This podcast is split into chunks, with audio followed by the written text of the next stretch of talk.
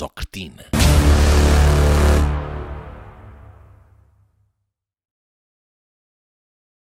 Terceira parte. Uma cimeira conspirativa.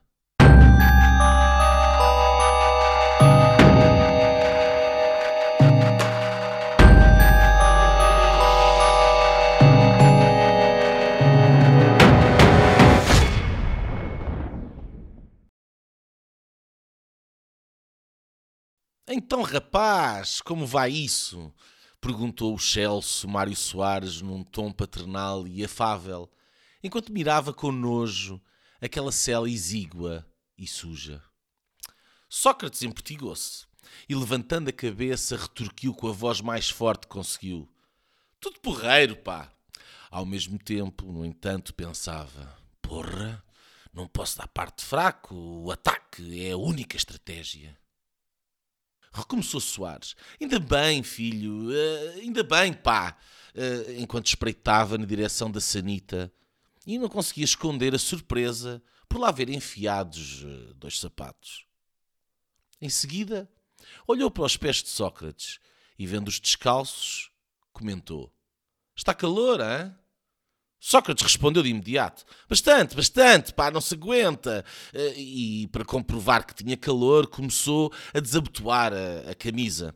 Ufa, isto é uma choldra que não se pode. Estava bem, era em parri, acrescentou, enquanto abanava as golas para se ventanear. O outro, ao ouvir a referência à cidade de luz, anubiu com a cabeça e rasgou-se em elogios. Ah, Paris, Paris, pá. Que saudades, pá! exclamou o velho nonagenário.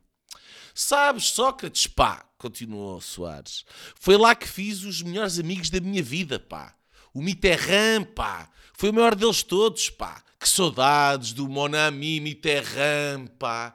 E a voz sumiu-se-lhe num assomo de nostalgia, fechando os olhos e relembrando os tempos felizes da sua juventude. Sócrates respeitou o silêncio régio e, aguardando uns segundos para que Mário Soares apreciasse o momento, resolveu abotoar a camisa de novo. Afinal, estava com frio. Esperou pacientemente. No entanto, passados 30 segundos, Soares adormeceu de pé. Sócrates admirou-se com a magnífica capacidade atlética demonstrada pelo nonagenário que lhe permitia dormir de pé. Magnânimo, pensou ele. Que portento! Admirou-se ainda mais. Quando for velho, espero conseguir fazer a mesma coisa. Desejou. E quedou-se enfeitiçado pela beleza rara que compunha o espetáculo esplêndido do velho estadista, vivendo o sono dos justos, em pé, mesmo à sua frente. Nem paguei bilhete, encantou-se Sócrates.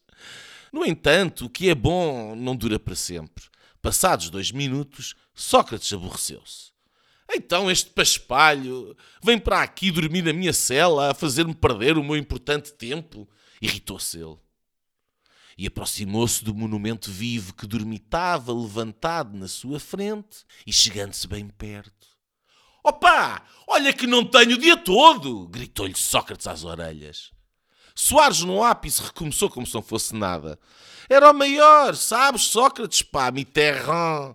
Era um tipo esperto, pá, de truques. E riu-se. Aliás, continuou Soares, tantos truques tinha quantos filhos espalhados pelo mundo inteiro. e dando cotoveladas no outro, riu-se. Mas Sócrates não se riu mesmo que tivesse apreciado a excelente piada, o humor daquele gabarito, tal como ele estava farto de dizer, é que era. Mas agora estava farto. Não estava com o humor para piadolas por melhores e mais nível e classe que elas tivessem. Vá lá, pá, diz-me lá ao que vens, inquiriu ele com rispidez. Soares surpreendeu-se com o tom agressivo e olhou de soslaio. Mas, magnânime, com a destreza emocional que os anos lhe conferiram, fintou o desaforo e resolveu passar a assuntos sérios. Olha lá, pá, começou ele. Venho aqui para pedir a tua ajuda. E em seguida, com ar hesitante, calou-se. Sócrates, apercebendo-se do impasse, com medo que o outro adormecesse de novo, instou: Anda lá, anda lá, pá! E Soares abriu o jogo. É o PS, pá, disse ele. Está em maus lençóis. O nosso querido partido está há demasiado tempo na oposição. E choramingou. Ai, Sócrates, pá! Que saudadezinhas tenho eu de quando tu eras primeiro-ministro e a gente mandava nisto tudo. Não faltava o dinheirinho, lembras-te? Até pus uma tartaruga lá no jardim da fundação para eu passear nela à vontade. O outro assentiu. Nem imaginas, pá, respondeu Sócrates. É uma desgraça, pá, olha para mim aqui, pá, concluiu ele percorrendo em jeito de apresentação o espaço da sua cela com o braço direito. E postados nos braços um do outro, choraram muito os dois. Desgraça! Ai, ai, ai, ai. Depois de uns minutos de fraterna igualdade entre camaradas, acalmaram-se os dois. E enquanto Soares puxava de um lenço de seda de Macau para enxugar as lágrimas que lhe rolavam pela face, o outro quebrou o silêncio. Mas, começou Sócrates, o, que está afinal de errado com o nosso PS? inquiriu. Oh pá, sabes lá tu, pá, respondeu Soares. O cabrão do Costa, pá que não descola nas sondagens, pá. Pelo andar da carruagem. E hesitou. Uh, e baixando muita voz, quase no murmúrio. Passos Coelho ainda é capaz de. E benzeu-se. Ganhar as eleições em 2015. E Soares chorou compulsivamente outra vez. Ai, ai, ai, ai, ai, ai, ai, ai, ai, ai, ai. O cérebro de José Sócrates trabalhava agora a mil a hora. O Passos ganhar não pode ser, e se ele ganhar, como é que eu ponho a mão no poder? Não dá. Pensava ele. Mesmo sendo presidente da República, preciso de um governo PS. Estes gajos não me davam a bébia, que o Passos não dá. O canalho, o canalho não pode ganhar. E enquanto o outro limpava as lágrimas, Sócrates, permanecendo apreensivamente calado, desfilava todos estes pensamentos na sua mente. Mário Soares olhava agora com afectuosa curiosidade. E ali ficaram os dois em silêncio por uns breves instantes, cada um pensando nos seus respectivos planos, apenas para serem interrompidos pelo momento em que Mário Soares, tendo adormecido novamente, soltou um sonoro ronco. Acorda, pá! gritou-lhe o outro aos ouvidos. Estremunhado, Soares disse em surdina: Temos que o tirar de lá. E, acrescentou ele ainda em registro de maior cumplicidade, tens que ser tu, Sócrates, a avançar. O outro quase que o beijava. Que maravilha! O apoio de Mário Soares para ser candidato outra vez ao PS, pensou ele. E felizes pelo acerto conspirativo, logo se puseram os dois a congeminar como fariam a coisa. Às tantas, Mário Soares, perante as dificuldades que os dois antecipavam, deixou escapar um lamento. Ai, Sócrates, foi por tão pouco que não conseguimos dar cabo do passo o ano passado. E depois de uma pausa repetiu: Por tão pouco, pá. Sócrates interrogou sobre o que o chefe histórico do PS quereria dizer. O outro, como que entrevendo a perplexidade do seu interlocutor, relembrou. Então, quando o ano passado uh, ligámos ao Salgado, pá, não te lembras, pá? Mas não, Sócrates não se lembrava. Soares admirou-se, afinal nem ele tinha tão fraca memória. Como é que não te lembras, pá? Insistiu. Então não combinámos com o Salgado quando ah, ele veio ter connosco, por causa do banco. Ah, enfim, não ter dinheiro, pá, não era, não, não te lembras, não te lembras, pá. E calou-se como que esperando que Sócrates assentisse. Ora, o prisioneiro não se lembrava sequer ter chegado àquela cela. E, portanto, quer dizer, sobrou-lhe apenas eh, concordar. Claro, pá, claro que sim, eh, concordou ele titubeante. E depois, a tentar sacar nabos da púcara, incitou. Ah, o, gajo ligou eh, e tu disseste-lhe que. Calando-se a ver o que o isco trazia de volta. Soares mordeu. Então pá, combinámos que se o gajo ah, conseguisse ah, mandar o passo abaixo que é, lhe dávamos o empréstimo quando chegássemos nós ao governo. Isso, isso, concordou logo Sócrates. E continuou a incitar o velho socialista a largar mais informação. E o gajo aí a mandar o outro abaixo. E pausou-se ali, como que por cima de um precipício, esperando que Soares lhe lançasse a corda. Mas este estranhou. Franziu o sobrolho e. Então, pá, mas. Uh, como é que tu não te lembras disto, pá? Perguntou ele desconfiado. Sócrates desvalorizou. Oh pá, então, a ideia foi tua. Eu agora tenho estado com a cabeça mais nos meus estudos, pá. Sabes como é que é, pá? Uh, e tu? E pôs-se a elogiar o outro para disfarçar.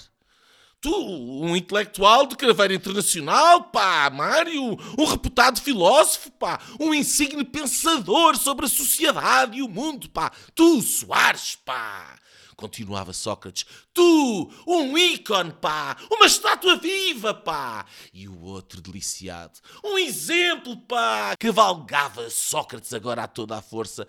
Um farol de liberdade e viética republicana para o mundo inteiro. Desde a Venezuela à Angola. Tu, pá! O grande Soares! Oh, grande, grande, grande Soares! Continuava Sócrates subindo a cada palavra ao tom grande, grande, enorme, enormíssimo, o vulto maior da superioridade portuguesa, o maior nome da superior intelectualidade nacional, o pai. E acrescentou: o pai e a mãe também, assim a modos que hermafrodita, porque foste só tu, mesmo tu, o único, só tu, sozinho, pá o grande, excepcional criador da democracia portuguesa, o fundador da Terceira República. Já gritava Sócrates: Mário Soares, o grande, o maior, o meu herói. E em lágrimas, Sócrates ajoelhou-se e beijou afectuosamente as mãos do seu visitante. Pronto, pronto, pronto, pronto, acalmou Soares, uh, puxando Sócrates para que este se levantasse. E assoberbado com a torrente elogiosa de Sócrates, esqueceu-se por completo da sua desconfiança. Mas Sócrates, apesar de desmemoriado, ainda esperto, manhoso, aproveitou a oportunidade. Mas, mestre, pá, Conta-me lá, pá, a conversa. Uh, enfim, o savoir-faire com que fizeste a coisa. Só para eu saborear as memórias. é, é, tudo o que me resta, lamuriou-se ele. O que me resta são as memórias e os meus livros de filosofia. Disse José Sócrates, apontando na direção dos rolos de papel higiênico. Soares não se rogou Está bem, está bem. Eh, então, como te lembras, pá, o que eu lhe disse ao Salgado, pá, foi que, pá, o gajo tinha que ir falar com o outro, não é? E interrompeu Sócrates. Qual outro? Perguntou ele a talho de foice. O outro, responde-lhe Soares. Mas qual outro? Insiste Sócrates. Ora, o outro, pá! Engasga Soares. E, e Sócrates arrisca. O Baldaia? Quem? Baldraia? Baldraque? Não. Que nada! O outro, pá! Do governo do Passos! Só que estava em pulgas. O Gaspar? Não! Albuquerque? Também não! O tipo que queria que o tratassem por tu? Não, não! O outro, respondia Soares. Sócrates desesperou-se. Mas qual outro? Que outro? Quem é o raio do outro? berrou ele aos ouvidos de Soares. Este assustado respondeu: O outro, pá! Ao que Sócrates, lembrando-se da mítica cena do filme Pulp Fiction, já gritava: Diz outra outra vez! Diz outra outra vez! em pânico. Soares lá se lembra de mais um pormenor. O outro, quer dizer, é pá, aquele pau do, o do irrevogável. Descompressão generalizada. Ah, esse aliviou Sócrates. Sim, sim, sim. Pois, pois, agarrou Soares, igualmente aliviado pelo momento de tensão ultrapassado. Aliás, como tu sabes, pá, o Salgado foi lá falar com o homem e. e depois. Uh... o quê? O quê? Ah, então combinaram aquilo, não foi? Disse Mário Soares em tom cada vez mais baixo. Combinaram uh... lá aquela coisinha. Ah, pois, pois, claro que sim, concordou Sócrates. Foi um golpe quase perfeito, acrescentou Soares.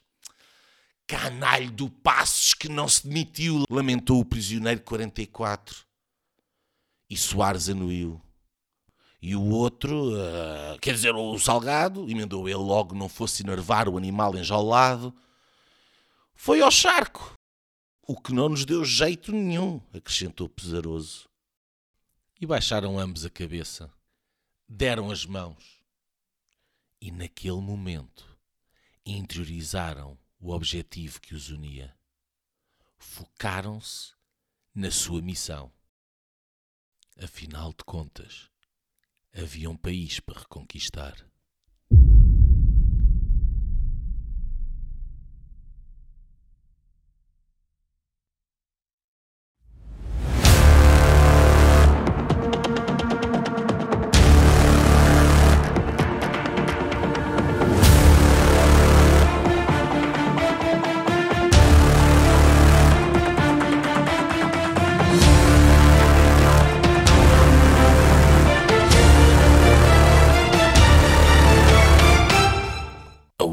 Odisseia Socretina.